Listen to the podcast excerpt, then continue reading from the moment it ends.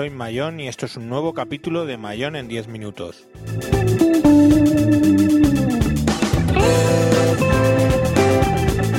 Hoy vamos a hablar de Windows 10.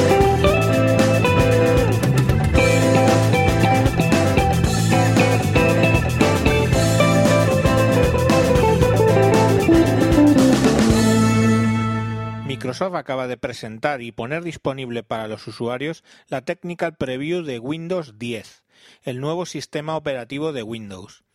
El tema es que eh, se iba a llamar Windows 9. Aparentemente, según cuentan, eh, no lo han podido llamar Windows 9 porque hay una serie de validaciones que algunos programadores realizan mal y básicamente comprueban si empieza por Windows 9 eh, para buscar los que son 95 y 98. Bueno, pues parece ser que por esa tontería eh, esta gente ha pasado a Windows 10.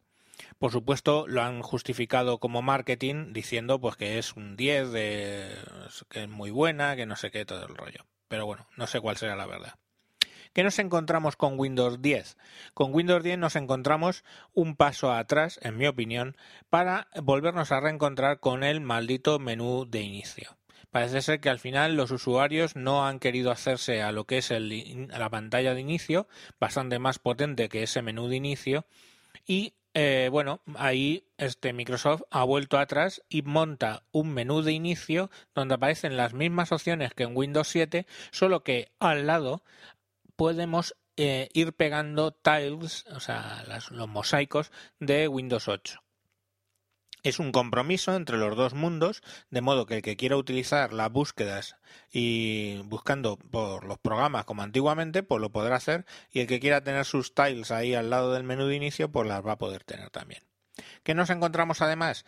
Que en la prueba que han sacado eh, arranca en modo escritorio y las aplicaciones Metro se arrancan en eh, ventanas. Las podemos tener en ventanas en vez de en ventana completa, como pasa en Windows 8.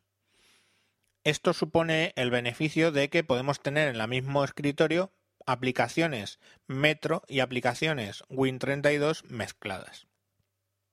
Por supuesto, en la presentación que hicieron también se acordaron de los tablets y el modo de pantalla de inicio tradicional de Windows 8 sigue existiendo en los tablets. De hecho, eh, presentaron, el Belfiori este presentó un sistema que llama Continuum, por el cual para los equipos híbridos en los cuales tú puedes mm, soltar la pantalla del teclado, como puede ser, pues yo que sé, el mío mismo, o el Surface 3, el del Venue Pro mío, o el Surface 3, que se puede desajustar el teclado.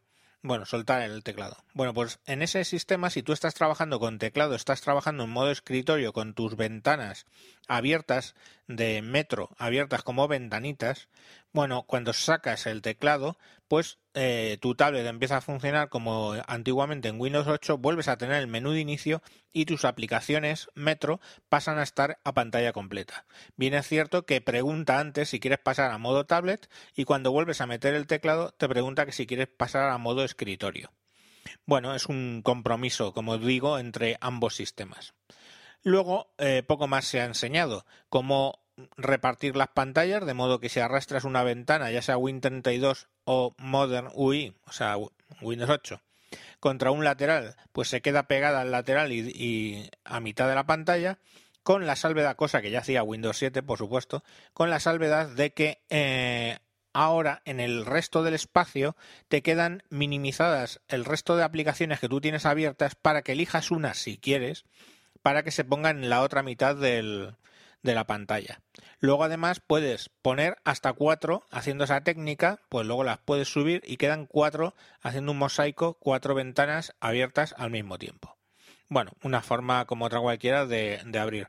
Me recuerda mucho a lo que sacaron eh, Samsung para el Galaxy Note 10, eh, la versión del 2014, donde puedes tener cuatro aplicaciones en Android abiertas en la misma pantalla. Pues esto se parece demasiado a eso. Yo lo que me pregunto ahora es por qué, claro, porque mm, ¿cuándo vamos a tener esto disponible? Pues bueno, la Technical Preview está ahí, es como una prebeta, por así decirlo, y eh, se puede probar, pero eso no está disponible para el usuario. ¿Hasta cuándo? Bueno, pues eh, probablemente hasta finales, atención, del 2015. Con lo cual estaríamos, o octubre del 2015, estaríamos hablando de que han sacado la Technical Preview un año antes. ¿Y esto a qué viene? Bueno, tenemos varias opiniones. La primera es que probablemente eh, con la óptica de Estados Unidos Chrome, o sea, Google, con su Chrome OS, está comiéndose mucho mercado de equipos en, el tema estudiantil y también empieza a atacar a equipos de oficina. Porque al fin y al cabo eh, no es en muchos casos en los que tenemos que utilizar el Office completo. Y para aquellos usuarios en los que básicamente con el correo y unas pequeñas herramientas de Word de texto, vamos, de procesador de texto y una pequeña hoja de cálculo se pueden manejar, ahí entra muy bien el tema de eh, Chromeos. Bueno, pues como reacción a las empresas hay que tener en cuenta que las empresas se han parado en XP, algunas por el problema que tuvieron con Vista y otras se han parado en Windows 7 porque el Windows 8 no lo asumen como para escritorio. ¿Qué ocurre? Que si tenemos ahí todas esas empresas paradas en Windows 7, pues ahí está Microsoft que quiere decirles a los administradores de las empresas tranquilos que ya llega otro equipo, otro sistema operativo con escritorio para que tú puedas utilizarlo como tus usuarios están acostumbrados. Ese básicamente yo creo que es el motivo por el cual han presentado tan pronto el tema del Windows 10.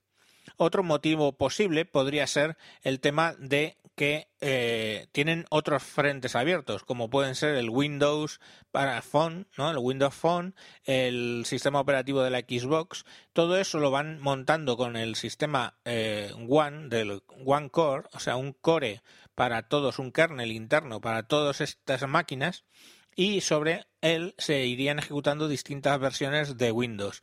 En este caso lo estarían haciendo pensando en Windows 10. Pero bueno, todo esto son elucubraciones. La realidad es que hasta dentro de un año nosotros no vamos a poder experimentar eh, los comunes de los mortales con eh, Windows 10. Yo por mi parte me instalaré la preview técnica en la misma partición en la que yo tenía eh, la Windows 8 de Developers Preview. Yo en mi PC tengo una pequeña partición donde probé en su día eh, Windows 8 Developer Preview mientras tenía en producción Windows 7 y luego ese Windows 7 lo migré a Windows 8 y se quedó la partición de Windows 8 Developer Preview, con lo cual ahí voy a instalar la de 10, la, Windows 10. Hay que entender que yo creo que el mayor fallo que ha tenido Windows 8 ha sido por parte de Microsoft no saber vender Windows 8. Windows 8 puede ser incluso más productivo que Windows 7, se lanzan las aplicaciones bastante más rápido, se encuentra todo más fácil. Las aplicaciones Metro son por sí sencillas, pero la sencillez puede estar la clave de eh, simplemente la productividad. Pero ¿en qué se ha equivocado Microsoft? Punto primero en no explicar Windows 8. ¿Cómo es posible que un vídeo de un aficionado como yo, que lo montó sobre la Developer Preview y que se llamaba Cómo usar Windows 8, ¿cómo es posible que ese vídeo haya alcanzado casi 200.000 visitas en español simplemente de gente que no sabe cómo utilizar Windows 8 y busca el recurso en YouTube, busca el recurso en la red? Eso lo tendría que haber dado y explicado a fondo Microsoft y no lo hizo. Por otro lado, los programadores andan bastante perdidos, puesto que las aplicaciones de Metro pues están saliendo muy malas, muy malas, muy, muy, muy malas. Y pues claro, ahora el hecho de que vamos a volver al escritorio puede hacer que esos programadores directamente no quieran desarrollar para Metro. ¿Qué suerte vamos a tener? Pues probablemente que llega lo de las aplicaciones universales de modo que cualquier aplicación Metro va a poderse ejecutar, por ejemplo, en Windows Phone o se va a poder ejecutar incluso en la Xbox. Si eso prospera, es posible que sirva de acicate para que los desarrolladores vuelvan a desarrollar en Metro. Si no, seguiremos teniendo desarrolladores aficionados y con una muy mala depuración y aplicaciones, como dice mi amigo Rafa Antivero, mierdosas para el entorno Metro. Bueno, pues hasta aquí un saludo y hasta próximos capítulos. Como siempre me podéis buscar en Twitter como arroba tejedor 1967 y en iTunes y en Spreaker como Javier Fernández. Lo dicho, hasta luego.